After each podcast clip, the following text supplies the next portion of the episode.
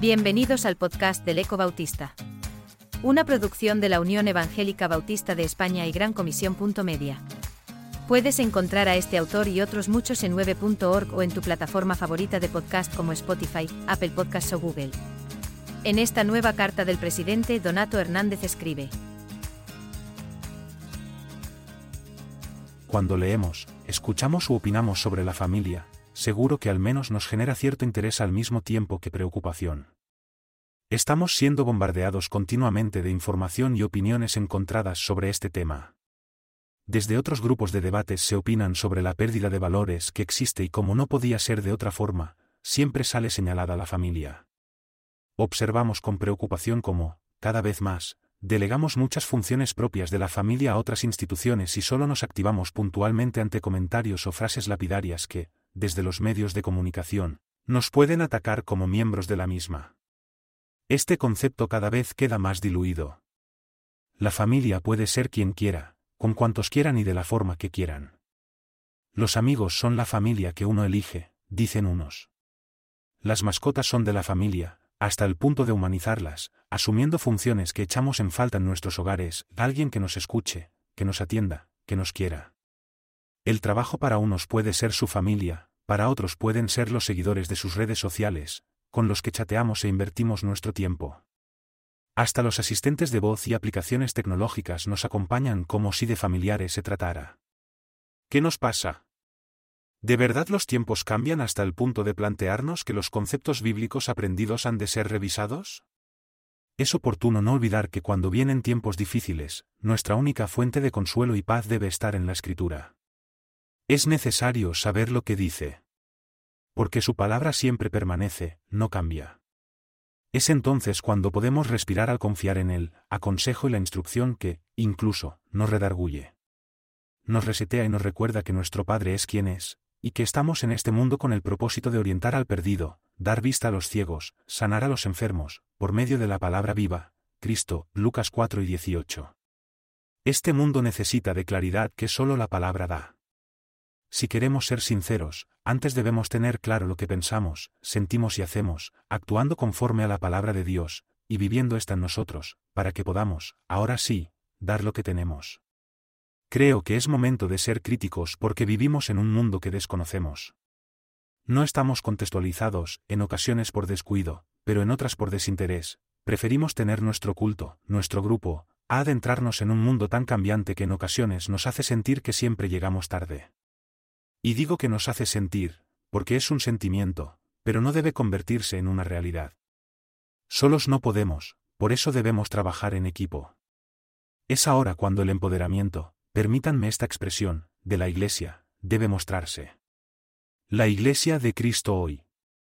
Hemos hablado críticamente, pero es necesario ser consecuentes. Más tiempo en familia, más tiempo de calidad y cantidad posible. Igualmente, las familias deben ver a las iglesias como lugares seguros, así como nuestros hijos ven nuestros hogares. Recientemente escuchaba esta pregunta, ¿qué es más importante, los hijos o nuestra relación de pareja?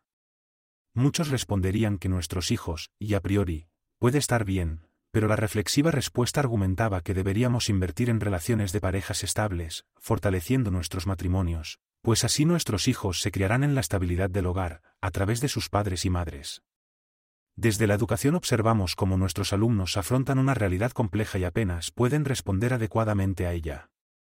Y comprobamos que la inestabilidad familiar, divorcios, abandonos, desprecios, egoísmos, etc., en los hogares les obligan a actuar cada vez peor ante los problemas. Si a esto le unimos la carencia de carácter, las personalidades debilitadas en una generación llamada, de cristal, el resultado esperado es evidente, la fragilidad.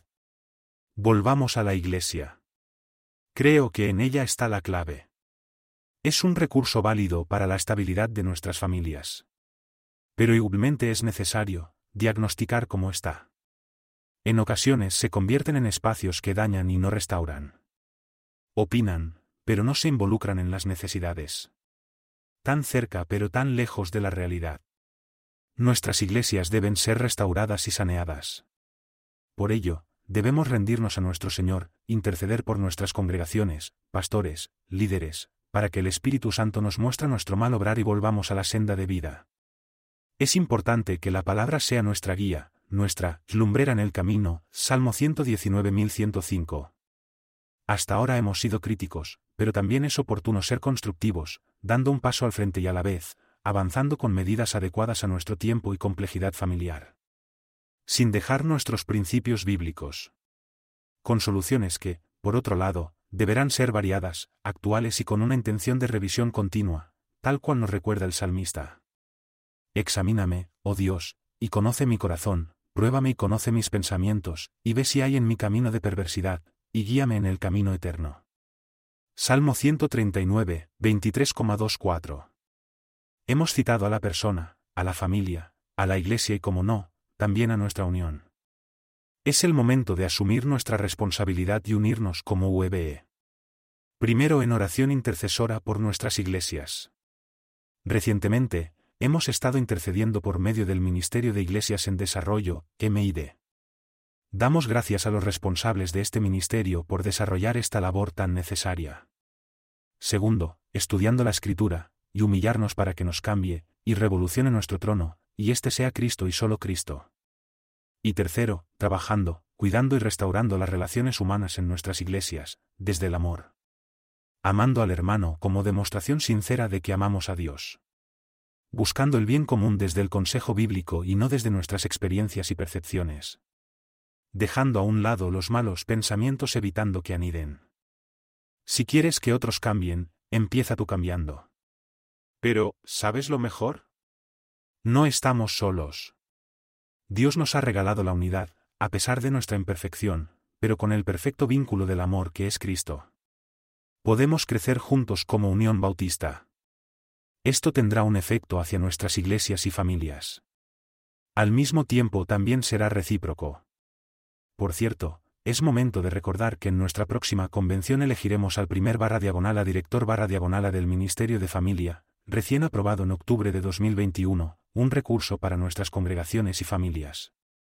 Por último, es importante que entendamos que en esta ecuación Dios es la contante, y tú y yo podemos unirnos para sumar y avanzar en busca del resultado que Dios desea de su pueblo, para que todos sean uno, como tú, oh Padre, en mí, y yo en ti, que también ellos sean uno en nosotros, para que el mundo crea que tú me enviaste, Juan 5 y 21.